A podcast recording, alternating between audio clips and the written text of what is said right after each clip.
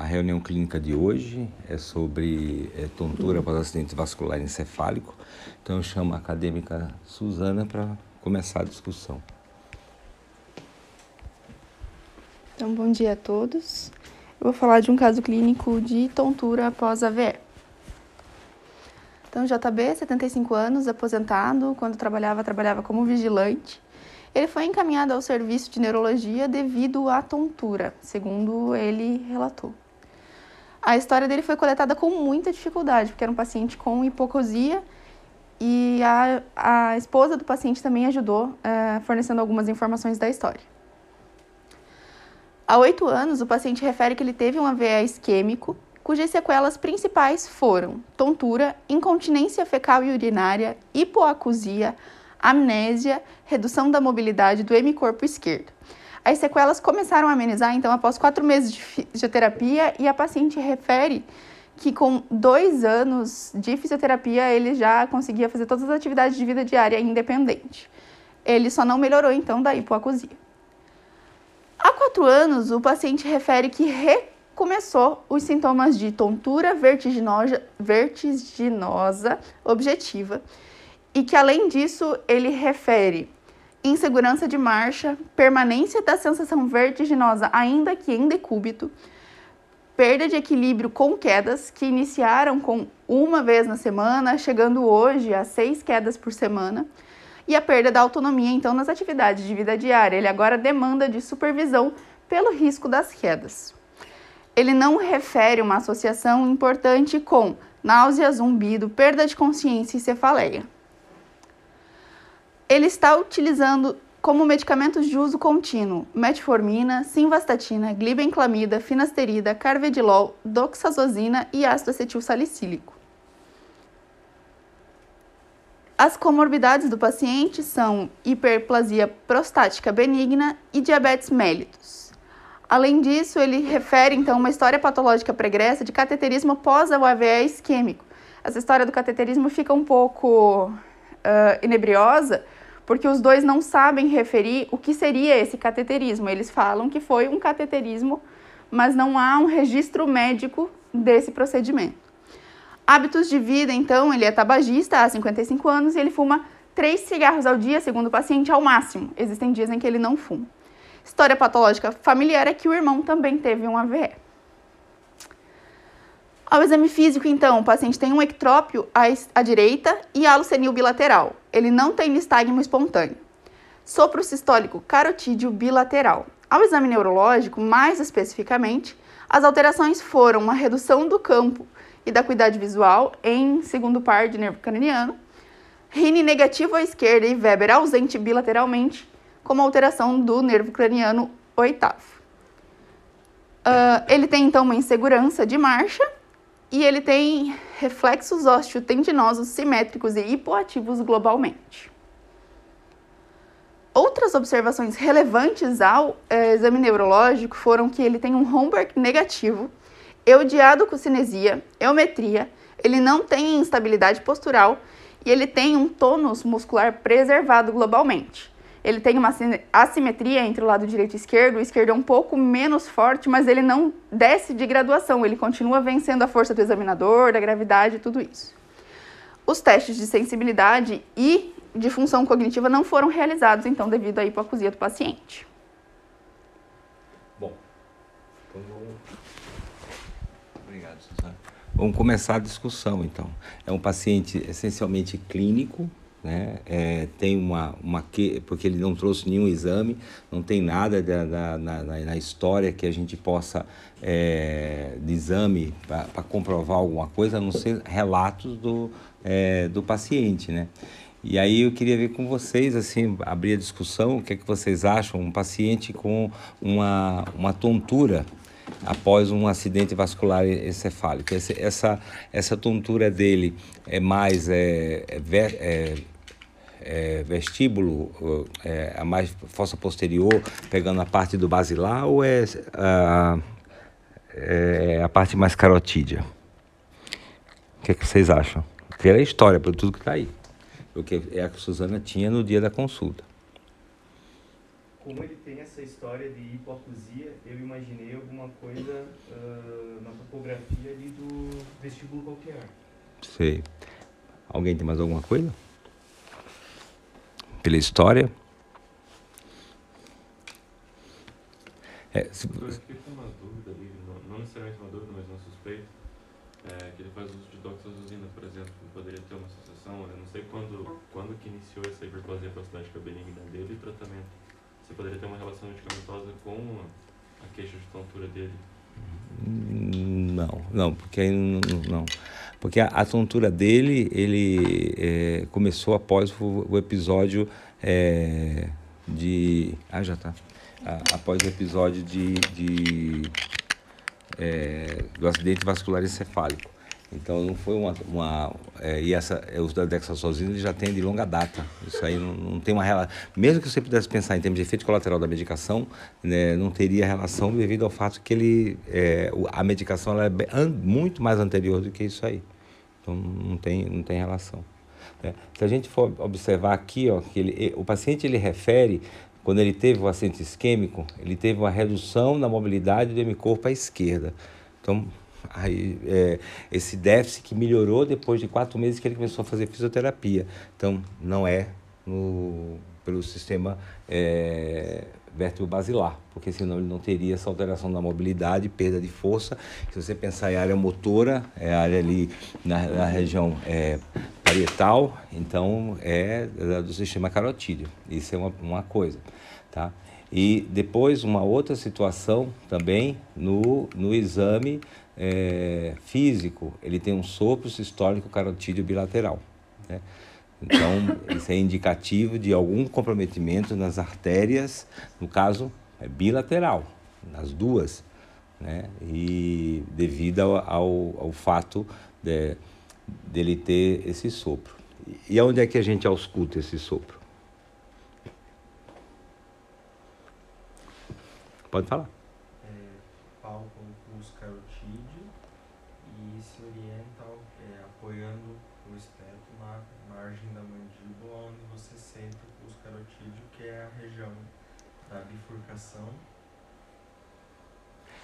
É, a, o, local é o ângulo da mandíbula, porque você tem a, a, a face interna do esternocleido, então aqui inicia a carótida comum, na altura do ângulo da mandíbula, ela se bifurca entre a artéria carótida interna, que vai a nível cerebral, e a carótida externa, que vai para a face.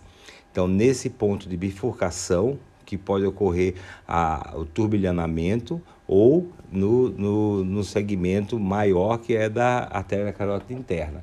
Então você vai observar esse, a presença desse sopro carotídeo. Então indica o que? Uma irregularidade no fluxo sanguíneo cerebral. Tá? Mas ele teve também, ou seja, ela, ela, ele refere uma, uma hipoacusia após o episódio.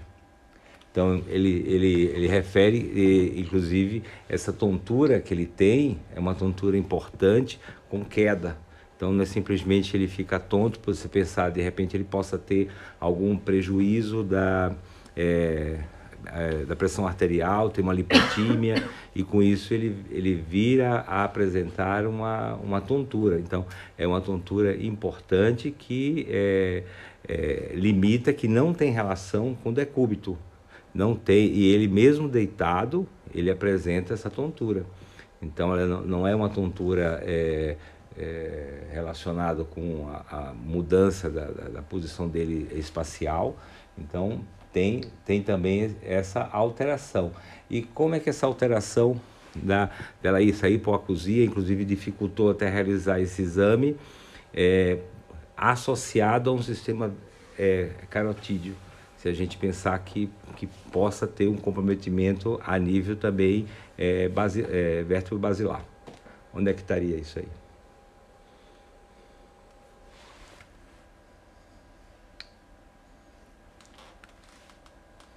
Isso a Sofia vai dizer. então, então, eu chamo agora a Sofia, para a acadêmica Sofia, para poder fa fa falar sobre o nosso artigo do dia de hoje.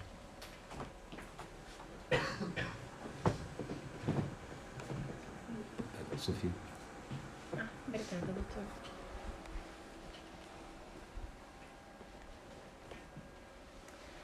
Bom dia então a todos. É, eu fiquei responsável por falar do artigo. O artigo se chama Função Vestibular no Acidente Vascular Cerebral do Território Carotídeo. Ele foi. Ah, posso? Pode. Obrigada. Só deixa eu ver aqui a ponta, né? Só deixa eu me entender com isso aqui.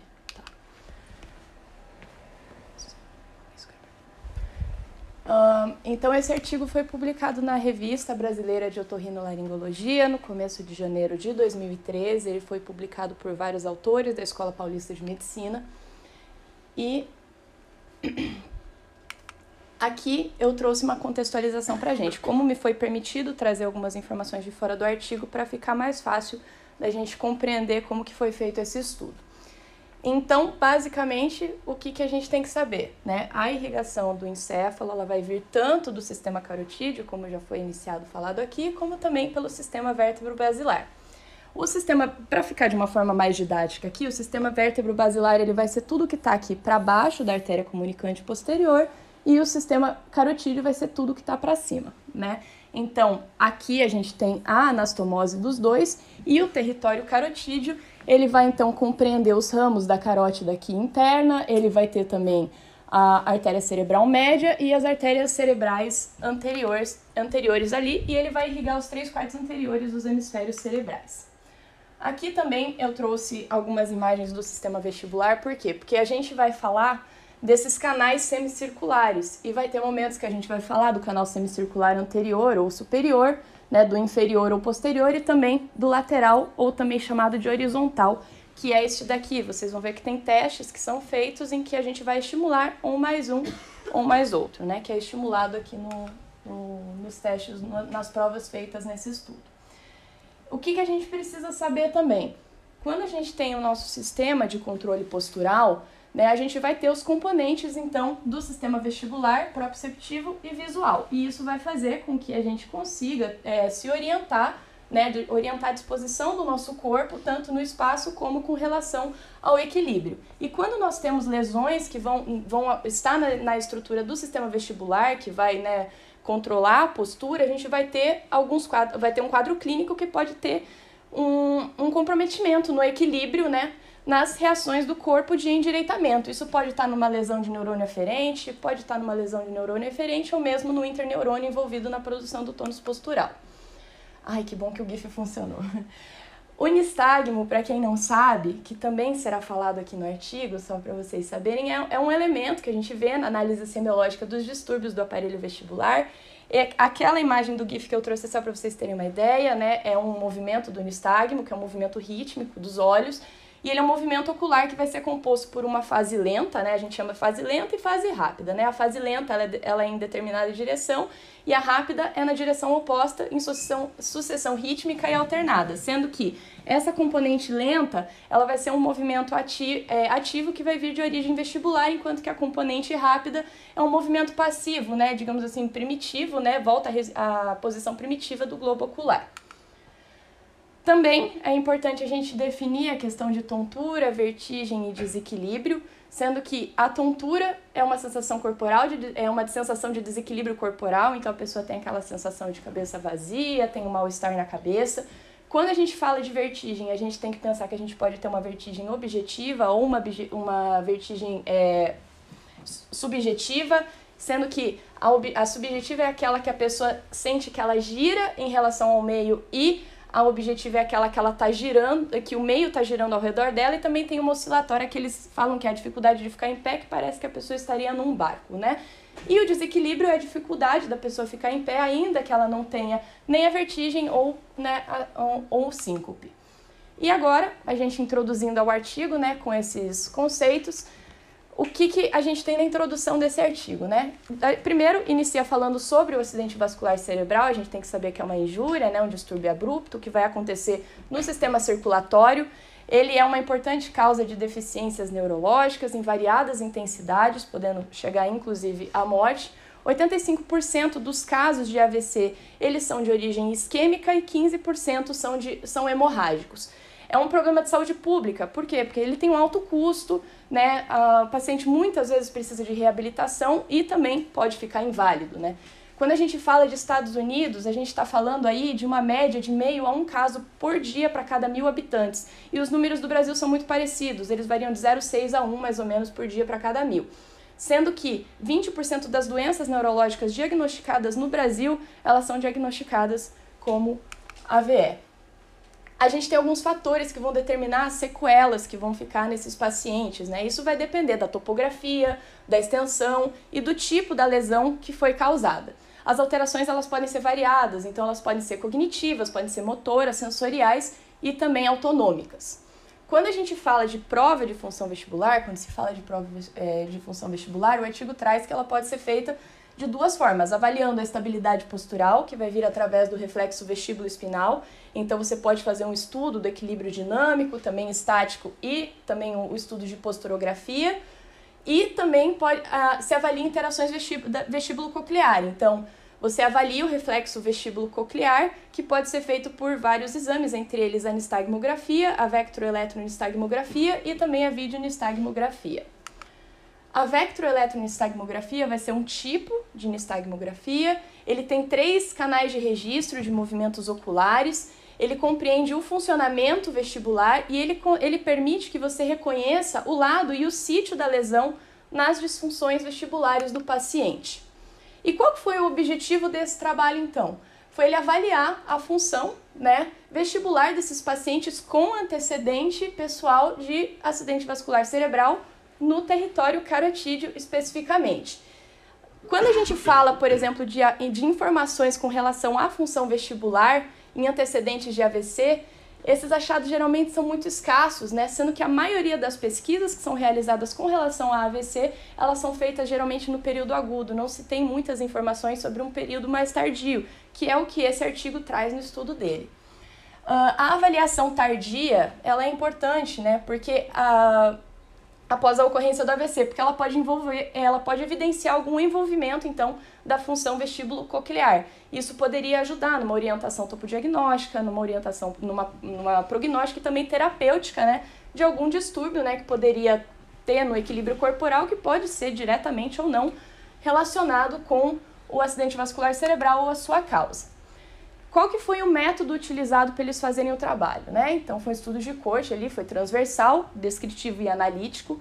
Foi feita uma abordagem quantitativa, então, de 40 indivíduos né, que estavam na fase tardia do AVC de território carotídeo, sendo que todos eles tiveram confirmação por exame clínico e ou de imagem, poderia ter sido feita com tomografia ou ressonância magnética de crânio, e podiam não ter a possibilidade de marcha e ortostatismo com dependência. Para tornar esse estudo mais, uh, digamos assim, fidedigno, eles tiveram vários critérios de, de exclusão que eu achei importante trazer até para a gente poder diferenciar, né? Então, por exemplo, paciente com comprometimento vascular de território vértebro-basilar não foram incluídos. Por quê? A gente sabe que o território vértebro-basilar, ele vai fazer ali a irrigação, vai ter os ramos que vão para o ouvido interno, vai ter ali da parte vestibular, e na, uh, ele, ele é exclusivamente ele que faz essa irrigação. Contudo, esse estudo ele está ele tá procurando né, é, acometimento vestibular em pacientes, né, questão de equilíbrio e tudo mais, em pacientes que têm acidente vascular cerebral no território carotídeo. Por isso que eles excluíram o vértebro, vértebro basilar. Uh, pacientes que tivessem algum diagnóstico, apresentassem sintoma de disfunção vestibular antes da lesão isquêmica foram excluídos. Se tinha alguma alteração é, hemodinâmica, como problema cardíaco ou de, de pressão arterial que, de, que impossibilitassem realização do teste também foram excluídos. Outras doenças associadas que pudessem trazer sequelas osteomusculares que não dessem para realizar te os testes. Incapacidade do paciente de entender comandos verbais simples. Também pacientes que tiveram pontuação né, com corte abaixo de 24 no, no mini exame de estado mental. Se o paciente fez ingestão de, de, de, bebida alcoólica 24 horas antes do exame ou se tinha diagnóstico de alcoolismo crônico, se tinha distúrbio ortopédico, limitação de, de, de movimento ou né, se tinham próteses, pacientes com distúrbios psiquiátricos, se usava medicação com ação de, no sistema nervoso central ou no sistema vestibular, como por exemplo psicotrópicos, e reabilitação do ou paciente que tivesse feito reabilitação já do equilíbrio corporal nos últimos seis meses, todos esses pacientes foram excluídos né, do, do, do estudo.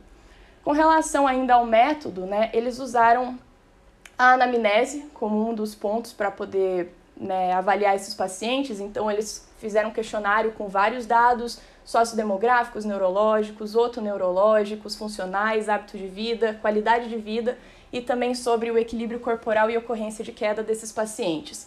O exame clínico otorrinolaringológico, ele foi por inspeção visual do meato acústico externo e também feito pelo Diseases Handicap Inventory, que é o DHI, que foi feito na versão brasileira para poder avaliar a tontura desses pacientes. A gente vai falar um pouquinho disso mais para frente. Também foram pegos prontuários hospitalares para obter informações sobre a fase aguda né, do AVC, já que eles estavam já em fase tardia. Aqui eu trouxe um exemplo, infelizmente não dá para ler porque está pequeno, mas esse é um exemplo do DHI que foi traduzido para a versão brasileira. Por quê? Porque o DHI ele é um documento que vai avaliar né, a tontura e ele foi feito inicialmente em inglês, ele foi feito nos Estados Unidos.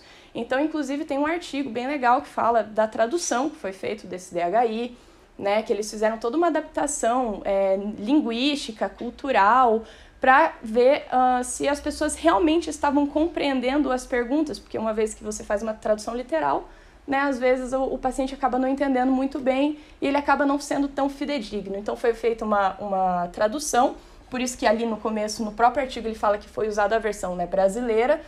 E o que, que ele avalia? Ele vai avaliar tanto aspectos físicos como emocionais e também funcionais da tontura na vida do paciente. Opa! Foi eu que cliquei? Da tontura na vida do paciente, né? Então, de acordo com as respostas do paciente, pode ser sim, não ou talvez, ele gera uma pontuação que pode ir de 0 a 100, e essa pontuação vai falar do impacto na qualidade de vida desse paciente, que pode ser leve, moderado ou grave. A avaliação de função vestibular foi feita de várias maneiras, né? Então, tinham testes de equilíbrio estático e dinâmico, com olhos abertos e fechados, né? Então foi feito Homberg, Homberg-Barré. O, Barré, o Homberg-Barré é uma sensibilização do Homberg, né? Tem o Anter-Gerber-Fukuda, os dois são muito parecidos, varia na quantidade de passos que o paciente dá e também testes de marcha. Foi feita pesquisa, então, de, de nistagmo posicional e de posicionamento, de, de nistagmo espontâneo, semi-espontâneo e também optocinético. É, pesquisar, os testes também foram para procurar movimentos oculares sacádicos fixos e randomizados. Foi feito, foi feito rastreio pendular e prova rotatória pendular e também prova calórica que foi aplicada com ar a 50 e 24 graus Celsius a, a.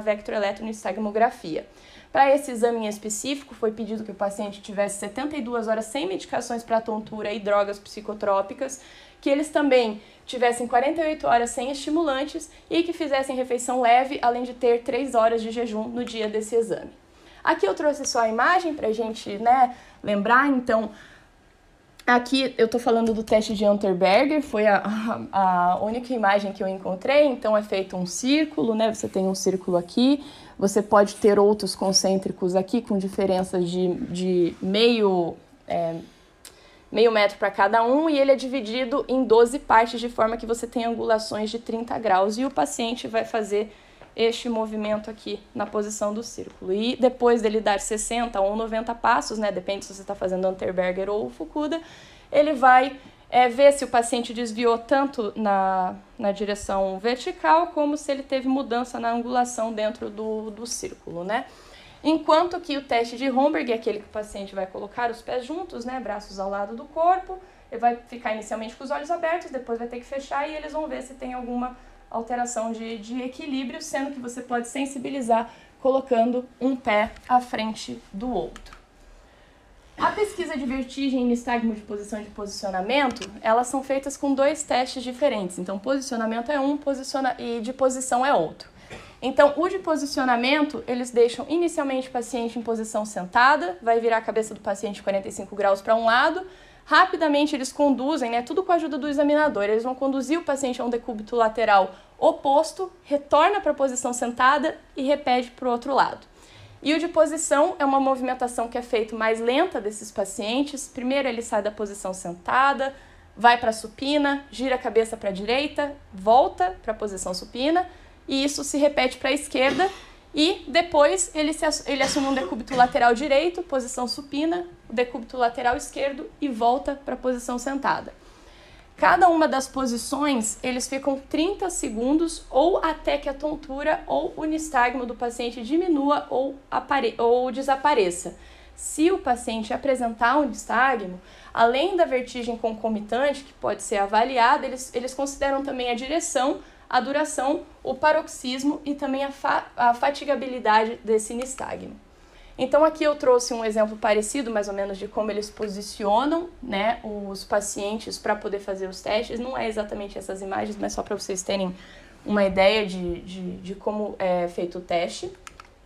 E aqui a é, também eles fizeram a realização do, ve do vectroeletroestagmografia, né? Então, são três eletrodos ativos e um eletrodo terra, acho que vocês se lembram da imagem do começo ali dos slides. Né? Os ativos eles vão estar então nos cantos externos periorbitário direito, esquerdo e também numa região em linha média frontal. E para pesquisar o nistagmo espontâneo, eles então pesquisaram é, no olhar frontal, tanto de olhos abertos como fechado.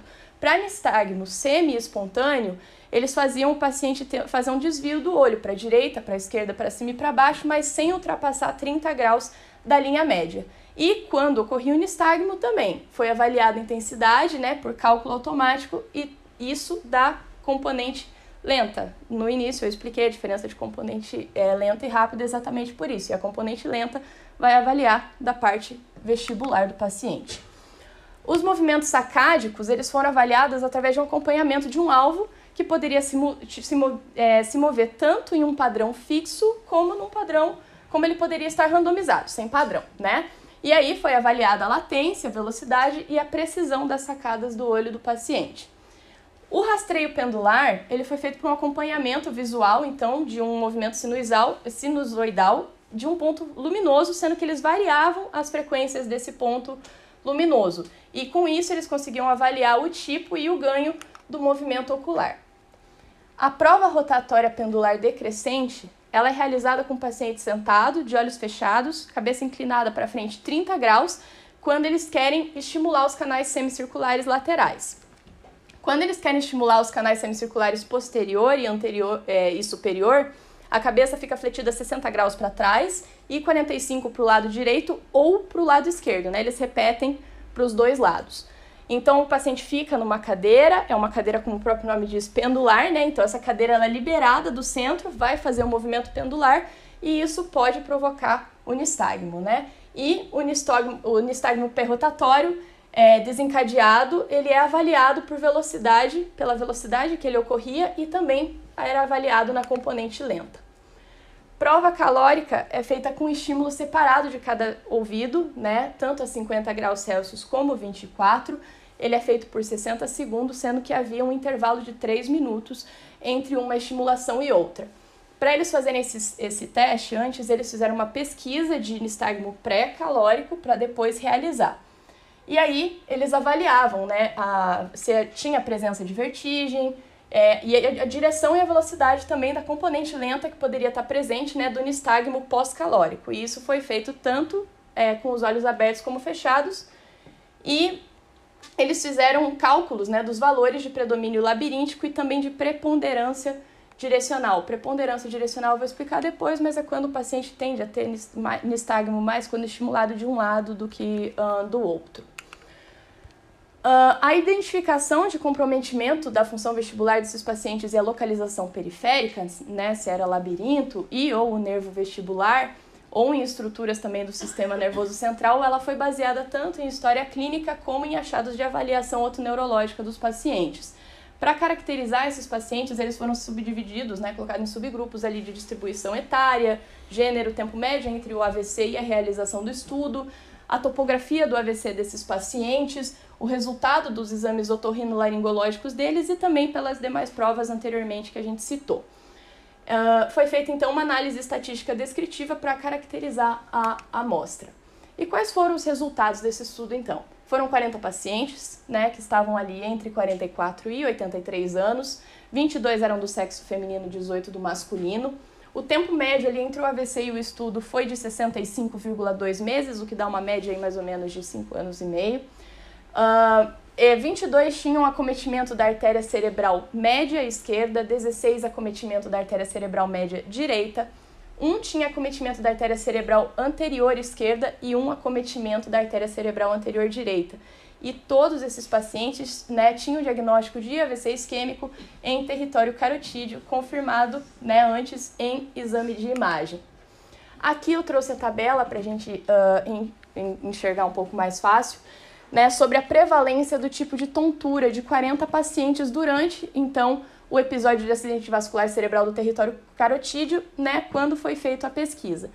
Então, como foi falado, né, eles pegaram os prontuários, viram a fase aguda também e fizeram um comparativo. Então, na fase aguda, teve ali a, a tontura não rotatória estava presente em 52,5% dos pacientes, enquanto que na fase tardia em 7,5%. A vertigem em 22,5% na, na, na fase aguda e em ninguém na fase tardia. O desequilíbrio estava presente em 12,5% na fase aguda e interessante que na fase tardia ele está presente em 65% né, dos pacientes nesse estudo. Ah, pacientes que estavam sem queixas de alteração do equilíbrio corporal eram 7,5% na fase aguda e também aumentou na fase tardia, foi para 27,5%. E vertigem e desequilíbrio associados, né, na fase aguda, 5% dos pacientes tinham é, na fase aguda e na fase tardia, nenhum paciente relatou. Com relação ao Disease Handicap Inventory, que é aquele exame que eu falei para vocês de avaliar na qualidade de vida a tontura do paciente, né, o que, que a gente vê? Que a pontuação de aspecto funcional, físico e emocional foi muito parecido. Aquelas 25 perguntas, uh, algumas avaliam funcional, algumas avaliam físico, algumas avaliam emocional. Mas a gente vê que as pontuações ficaram muito parecidas e o score total deu 19,40, sendo que o máximo que chegou foi 64. Só para vocês entenderem, é considerado leve né, o impacto na qualidade de vida quando vai até 30, é considerado moderado quando vai até 60 e é considerado grave quando vai de 60 até 100. E aqui uma comparação entre é, queixa de tontura e desequilíbrio e a presença de alteração no exame vestibular desses pacientes na fase tardia, né? Então aqui, como a gente pode ver, nós temos o exame vestibular normal e anormal. Nós tivemos 13 pacientes, né? O estudo teve 13 pacientes com exame vestibular normal e 27 com exame vestibular anormal. Desses que tem, desses 13 com exame vestibular normal, tinham 12 com queixa de tontura e desequilíbrio, ou seja, apesar de não apresentar no exame, eles tinham a tontura e desequilíbrio e apenas um não tinha uh, a queixa de tontura e desequilíbrio. Enquanto nos, naqueles que apresentavam o exame vestibular anormal, naqueles 27, 17 tinham queixa de tontura e desequilíbrio e 10 estavam sem queixa de tontura e desequilíbrio. E quais foram os resultados então que foram encontrados? Né? Os 40 pacientes na fase tardia do AVC, eles apresentaram um exame otorrinolaringológico né, dentro dos padrões da normalidade e não teve uma diferença significante entre o relato de tontura e desequilíbrio e as alterações do, do exame vestibular. Esses pacientes, eles não apresentaram né, alterações em diversos testes, então, teste de equilíbrio estático e dinâmico, tanto com olhos abertos como olhos fechados, nistagmo de posicionamento e posicional, Uh, questão de nistagmo espontâneo também, olhos abertos e fechados não encontraram alterações, assim como no nistagmo semi-espontâneo.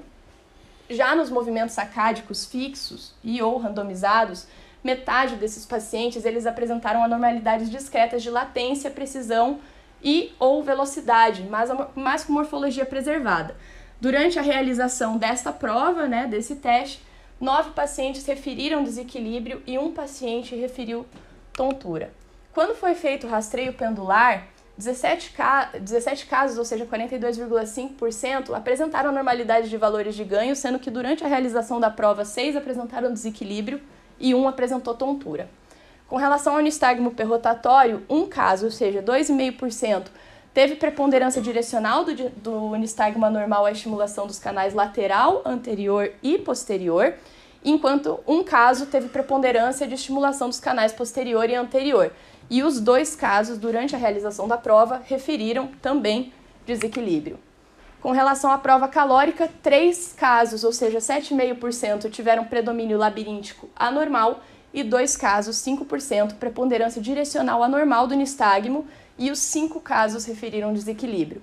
Nesse estudo, 11 pacientes não referiram nenhuma manifestação de alteração do, do equilíbrio corporal, Contudo, 10 pacientes apresentaram alterações dos movimentos sacádicos fixos e ou randomizados e também do rastreio pendular, sendo que apenas um paciente né, apresentou realmente o, os exames normais.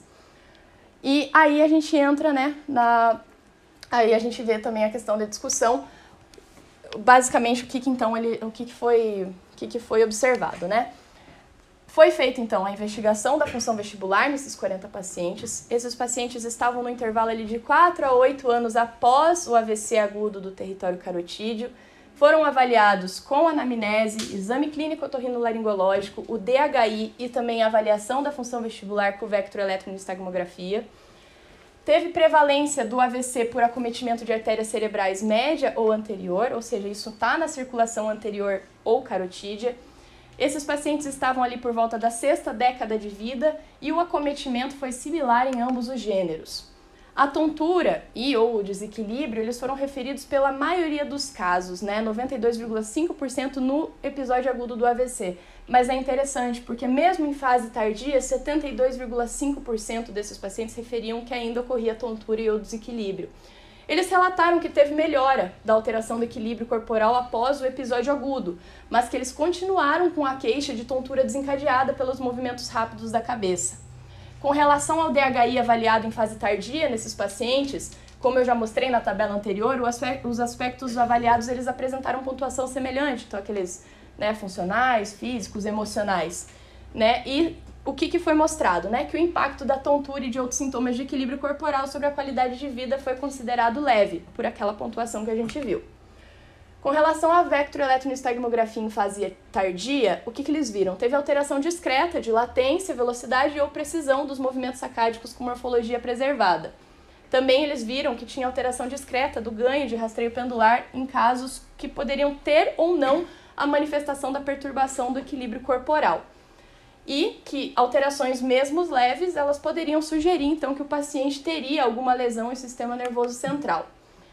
Uh, as alterações de movimento sacádico elas vão indicar então que você pode ter uma deficiência no, no, do controle do sistema nervoso central sobre os movimentos rápidos dos olhos, né? A via sacádica ela vai envolver ali várias regiões do córtex cerebral, do cerebelo e também do tronco cerebral. Quando a gente fala de alteração do rastreio pendular dos pacientes, nós estamos falando de uma indicação do comprometimento do sistema óculo-motor no controle de movimento lento dos olhos. Só para vocês terem um exemplo, o movimento sacádico é um movimento de controle mais fino, poderia ser, por exemplo, de uma leitura. Né? O rastreio pendular, ele é um movimento, então, dos olhos resultante do acompanhamento de um alvo móvel e ele também pode estar vulnerável a disfunções tanto do sistema nervoso central como disfunções do sistema vestibular. A prova rotatória pendular decrescente, ela apresentou preponderância do nistagmo perrotatório em pacientes que referiram desequilíbrio.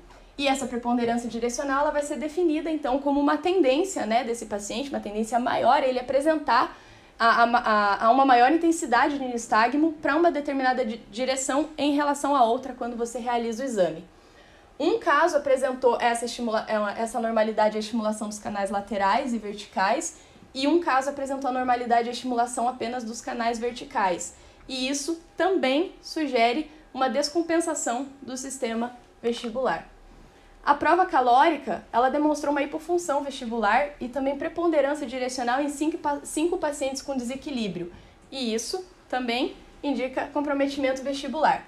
A hiporreflexia pelo AVC, persi ela persiste em 23% dos pacientes quando você avalia eles por né, em torno de um ano mas ela desaparece em todos os casos quando os pacientes são acompanhados por mais do que 5 anos. A tontura e o desequilíbrio com as anormalidades do sistema vestibular, então elas foram frequentes nesses pacientes que foram avaliados na fase tardia do AVC de território carotídeo. E não teve associação estatística entre as queixas e os sinais anormais a vectroeletroenstagmografia. Então, o que, que isso significa? Né? Que esse exame também é normal, sem, é, ele pode estar anormal, sem sintomas, né? o que sugeria, sugeriria que esses pacientes poderiam, então, ter sequelas assintomáticas. O exame vestibular clássico ele acaba sendo pouco informativo né, no, diagnó no diagnóstico de lesões supratentoriais. Nesse estudo, né, nessa casuística, as anormalidades, mesmo quando eram discretas ali de latência, de precisão e ou de velocidade ali dos movimentos sacádicos fixos e ou é, randomizados, de ganho anormal do rastreio pendular, elas poderiam ser originadas por comprometimento dos hemisférios cerebrais pela forma que o estudo foi conduzido. Mas, né, não é possível então não é possível descartar a correlação entre as manifestações vestibulares e o antecedente de acidente vascular cerebral ou as suas causas presumidas. Contudo, né, a gente sabe, né, sintomas e alterações vestibulo-oculares, elas podem ser sequelas do, do acometimento vascular é, do, do sistema nervoso central, pode vir né, de ser uma comorbidade comum em idosos ou também pode vir de alteração vestibular periférica pregressa, né, que pode ou não estar tá relacionada com a etiologia, etiologia do AVC. E o estudo diz né, que pacientes em fase tardia, que tenham sintomas que sejam sugestivos né, de uma disfunção vestibular, eles devem ser avaliados do ponto de vista otoneurológico para fazer uma terapêutica pertinente. Por fim, qual foi então a conclusão desse, desse estudo? Né? Que os pacientes na fase tardia do AVC, em território carotídeo, eles podem apresentar tontura né, ou desequilíbrio corporal e sinais de disfunção do sistema óculo-motor e também vestibular. E aqui são as referências. Obrigada. Valeu. É, aí agora é, eu, eu volto a perguntar para você, é, Sofia, e a hipoacusia do paciente que ele referia após a, o AVE tem relação com, com é, com a queixa de tontura que ele teve após o, a, a isquemia cerebral? Desculpa, professor, eu não lembro o que é hipoacusia. Perda da audição. E aí o senhor me perguntou se a hipoacusia dele... Tem relação com a, é, com, a, com a tontura e com o AVC que ele, que ele apresentou. Apresentava na, na, na, na queixa clínica do, do ambulatório. Olha, doutor, eu acredito que, que Putz, é, é, é, confuso, né? Porque Sim, mas o que você leu? Sabe... Tá. Olha, eu acredito que não tenha relação. Eu, eu não sei. Sim, vá, mas vá, vá, continue. Vá. É, eu acredito que, assim, pelo que eu entendi, é, e pelo que o artigo falava também, as questões, quando a gente fala, por exemplo, de vertigem, de tontura, é, não se descarta que não possa vir de território carotídeo, né? Sabe-se, admite-se, né, que com certeza quando você tem um acometimento vértebro-basilar, você pode ter, né, essa, esses, é, essas sequelas e essa, essas manifestações relacionadas à tontura, relacionadas a, ao desequilíbrio, relacionadas à, vertigem, mas eles já não descartam mais que mesmo quando você tem um acometimento é, do, do da parte da irrigação ali carotídea, você também não possa ter, né? E tanto que o, ele traz aqui pacientes com AVC em território carotídeo que estavam apresentando vertigem, estavam apresentando tontura. Mas com relação à parte auditiva, eu não sei te dizer, né? Eu, eu, porque pelo raciocínio lógico, como a gente sabe que a parte ali do, do toda a parte do ouvido interno ali, a parte do sistema vestibular é irrigada pelos ramos ali que saem da parte vértebro-basilar, se ele não teve acometimento, a gente fica, ah, mas será que né, poderia acometer? Mas eu, da parte auditiva, eu realmente não sei te dizer, doutor. Não, não, mas é, é, essa era a ideia, você, você pensar. Não sei se eu fui pelo caminho certo, Não, foi, honesto, foi mas... por aí, porque se você pensar que o nervo, o oitavo nervo, ele é óculo vestibular. Né? São, são, dois, são dois segmentos. O segmento vestibular é o que você apresentou, muito bem esclarecido, estudado pelo, pela, por todas essas provas que você, você trouxe. O sistema coclear, não, é a parte auditiva. Então, é, então, essa queixa que o paciente traz, além da tontura, da diminuição da acuidade auditiva, não tem a ver ah, então. com, com a queixa da tontura. Mas será que ele tinha antes? Será que ele não percebeu? Será que. Né? Inclusive, ele teve uma história de já ter sido encaminhado ao otorrino, né, que a, a Suzana não comentou, e que ele, ele teria indicação de fazer algum procedimento ou utilização do aparelho, ele não quis. Uhum. Entendeu? Então, ah. ele, ele já teve, tem essa história. Então, assim, então não, não tem a ver. Tá? Então, isso é, é importante para a gente depurar do, do artigo. Né? É, e, e uma, outra, uma outra situação. É, vocês estão na, na emergência. Né? Chega um paciente com uma, uma, uma crise vertiginosa aguda, uma labirintite, teve uma labirintite aguda. É, o que é que vocês têm que pensar além do quadro de uma labirintite aguda?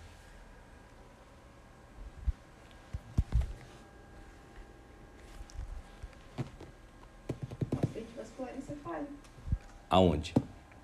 Região posterior. Sim, vértebra, cerca de 25% dos pacientes que procuram emergência com uma queixa de uma crise labiríntica, uma labirintite aguda, é um acidente vascular encefálico em território vértebro-basilar, que necessita uma investigação e um acompanhamento para observar se não está tendo uma isquemia naquele território. Então, é, é uma coisa que a gente tem que ter em mente, porque vocês amanhã vão estar na emergência, ah, é só uma labirintite, toma um remedinho e vai embora para casa. Não, ele está fazendo um AVC. Qual exame de imagem eu elejo nessa situação? Se, se você, você vai, vai fazer uma tomografia, porque é o padrão. Né? Mas assim, se o paciente não melhora, persiste, porque a persistência da, da, da, do desequilíbrio, da tontura, da, do quadro que o motiva, ele não consegue nem caminhar direito. Então, ocorre uma persistência, você já fez aquela avaliação inicial, não, não, não melhora, o exame de imagem é a ressonância magnética. Aí não, não tem para onde. Que é o exame que, na realidade, seria o exame mais precoce que você vai ver é, alterações já é, encefálicas é, já na isquemia cerebral. Em termos já de, de menos de uma hora ele já tem alteração alteração estrutural. Já a tomografia não, como você já viu na emergência, a gente vai, paciente, repete com 24 horas depois o exame e tal, que é o padrão que é feito. Mas, mas só que a ressonância você não consegue essa facilidade, o custo é muito maior e nenhum serviço tem isso como padrão. Mas é importante vocês terem em mente para alguns casos vocês elegerem que vão para a ressonância. Tá?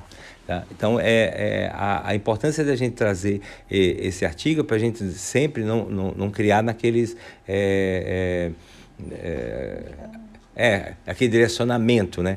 Que uma, uma tontura é uma labirintite, que uma dor de cabeça é uma enxaqueca, que uma tremor é Parkinson. Então, a gente tem que separar, separar o joio do trigo tá? Senão tudo vira igual.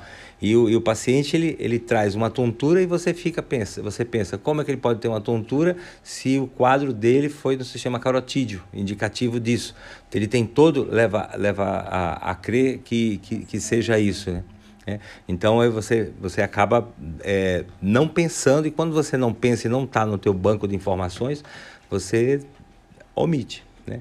E Pensando nesse, voltando ao paciente, trazendo com essa história, é, Suzana, o que, o que é que você, essa, ele, ele teve uma, uma isquemia, teve tontura, tem dificuldade de marcha, queda frequente e ele tem um sopro carotídeo, é verificado na ausculta no ambulatório. O que é que você pode pensar pela história que você colheu do paciente indicativo que ele possa ter esse sopro carotídeo? Seria uma estenose de carótida? Acho que uma estenose, por ser bilateral, seria um pouco mais difícil. Pensando que é um paciente com 75 anos, tabagista, que é pós um AVE isquêmico, eu pensaria principalmente em causas como a trombangite né, bilateral de carótide por conta de todo esse quadro predisponente dele. Tem ali uma cardiopatia, uma coronariopatia, que a gente não sabe dizer exatamente o que acontece pela condição né, cognitiva do paciente, do paciente do acompanhante. Então eu acho que né, a própria diabetes, que né, é uma desordem inflamatória, poderia ter como fator predisponente desse tipo de, de condição clínica e Isso. causa sono. Então, ele tem a idade, tem a diabetes, tem o tabagismo e tem essa história desse cateterismo cardíaco, então que sugere que ele tenha tido algum comprometimento em nas coronárias, o que a gente não sabe, como você mesmo falou, ele não trouxe no, no, na consulta nenhuma informação do cardiologista que ele possa ter algum comprometimento é, coronariano. Mas isso leva a crer que ele possa ter algum problema, alguma alteração. E essa mesma alteração cardíaca das artérias coronarianas também vão às artérias é, carotídeas, provocando sopro que seria um processo, uma trombogeite né, do pós um tabagismo, paciente de longa data, inclusive que é bilateral. Uma estenose, você poderia pensar se fosse unilateral. E aí entra a trombogeite, mas entra também o processo de estenose. Ele pode ter. Né? Então, é, basicamente é isso. Tá? É, então, a gente tem que ter em mente, porque é um paciente que ele não trouxe nenhum exame clínico, todo esse raciocínio que a gente está fazendo aqui, com artigo e tal, conversando e tal, vocês entendendo, você tem que fazer no ambulatório. Né? Na hora que o paciente está na tua frente, que você tem que dar uma resposta e entender para onde você vai guiar o, o, a, a tua é, propedêutica.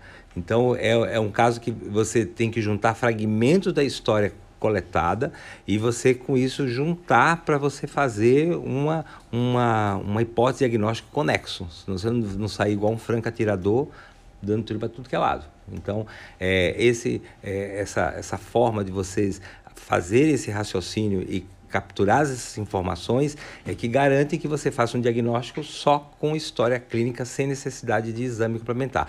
É, o exame é importante? Importantíssimo. Ele, vai, ele tem toda a investigação a ser feita, mas o paciente veio de primeira vez com toda essa história e já está aqui na reunião clínica. Então, não é um paciente pronto, que você tenha uma, uma, um estudo já realizado, que você já tenha toda a documentação. Isso tudo a gente está fazendo baseado, basicamente, é baseado na, história, no relato que ele trouxe. 80% do diagnóstico é história clínica. Então, a gente volta, sempre está comentando isso, já é, Hipócrates já falava isso e a gente repete e, né, vai continuar repetindo. Então tem que sentar e ouvir, perguntar e investigar. Senão vocês vão virar médicos de, de exame, né? Em vez de ser médico de paciente. Né? É isso aí. É, doutora Samira? Muito boa apresentação, né? bem detalhada. Quer fazer uma coisa? Então, é, Sofia, só uma, uma orientação, mais uma sugestão. Achei muito boa a apresentação, bem detalhada de, explicou certinho cada, cada teste, só você trouxe imagens que são de fora do artigo, né? Algumas imagens dos testes ali. Aquelas imagens não são do artigo. É. Colocar a referência. Ah, tá bom. A referência É, da imagem. Tem que colocar a referência na imagem. Embaixo, Aham. né? Quando você traz informações que não são do artigo, o mais adequado é coloca no cantinho da, do slide a, a referência. Tá? Beleza. Uhum. Alguma discussão? Pode cantar. queria perguntar qual que é a conduta, o que, que a gente faz para o que, que a gente faz para melhorar o quadro clínico desse paciente? Essa Então, primeiro, nesse, nesse caso específico, você tem que fazer primeiro foi um, é um rastreio disso aí. Foi, foi feito, vai ser feito um estudo das artérias carotídeas para saber o que, que ele tem, um- uma, uma avaliação cardiológica para ver qual o problema dele, um exame metabólico. Primeiro você tem que ter uma ideia geral dele. Tá? Depois, se, se, vamos, vamos pensar, a etapa seguinte, ele traz uma obstrução de, da- do sistema arterial carotídeo. Você tem que ver, é cirúrgico, né, a artéria é carótida extracraniana, é cirúrgico ou não é cirúrgico?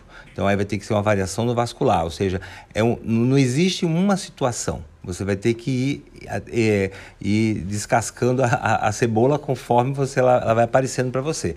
Então você não pode, é, não tem uma conduta de primeira vez.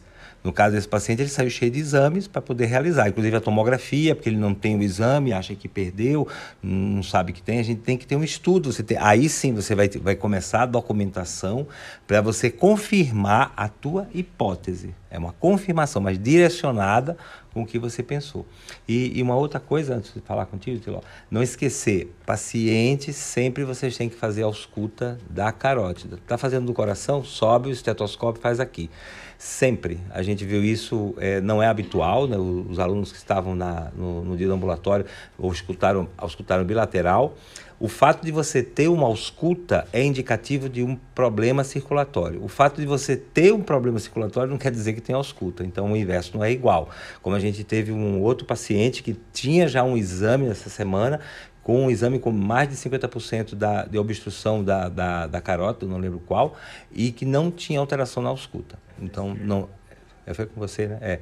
Então, então, então não é, não é, é assim patognomônico, tá? Mas, mas o inverso vocês têm que tem, tem que pensar, tá? Só um pouquinho. De... Solicito ultrassom com Doppler ou angiorressonância? É, o exame de screening é o Doppler com carótida, porque é mais fácil, é mais barato, está aqui, passou. Beleza. Está alterado, que é também a mesma conduta do pessoal da vascular. Alterou, tem problema, tem alteração, vai para anjo-ressonância. Porque se tiver indicação cirúrgica, quem vai operar precisa da anjo-ressonância. Ninguém opera com dupla. Tá? É, até sobre a questão da gente não ter a tomografia do paciente, não é possível que esse AVE tenha acontecido em outro sítio, por exemplo, numa basilar ao invés de um carotídeo ou e se tanto tempo depois a tomografia vai mostrar esse sítio de, de local ou não? É, primeiro, seguinte, o paciente, ele refere na, na queixa que trouxe uma diminuição de força que melhorou quatro meses depois. Mais ou menos isso é quatro meses depois.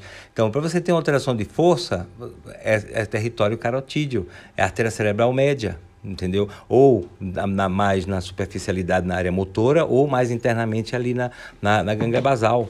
Você não vai ter uma, uma insuficiência. Por isso que eu falei da crise labiríntica. O paciente vai ter uma crise labiríntica, vai ter só tontura. Ele vai chegar deambulando, conversando, ótimo, super bem, mas ele vai estar em, uma, uma franca, é, uma labirintite aguda digamos. Pode ser até um síndrome de Menier, pensa que é o Menier, mas ele vai estar, francamente, mas na realidade não é, ele está tendo uma isquemia vertebro-basilar, ele não vai ter déficit motor, porque o território é outro, entendeu? Existe uma, uma o polígono de Willis ali, você faz a, a intercomunicação, é, como a Sofia colocou, a comunicação da posterior com a anterior é pela comunicante posterior, então você tem essa comunicação e o, ter, e, a, e o, e o, o sangue vai estar preservado ali. Mas a lesão estrutural é, ela é naque, naquele, naquele, naquele nível, naquele local. Com relação à imagem da, da, da tomografia, se você fizer, um, você tem uma lesão, um AVC hoje, você repete esse exame daqui a 150 anos, a lesão vai estar lá. A lesão é definitiva. O que vai acontecer devido à plasticidade cerebral, que é outra coisa que é que aconteceu com o paciente dela, ele melhorou mas isso aí por quê? Por uma questão de reorganização das estruturas celulares dos neurônios em volta da lesão que faz pelo processo de plasticidade cerebral. Aí é outra história. Por isso que o paciente com AVC isquêmico melhora, o paciente com AVC, com AVC hemorrágico não melhora, porque ocorre uma lesão, uma destruição, o sangue destrói.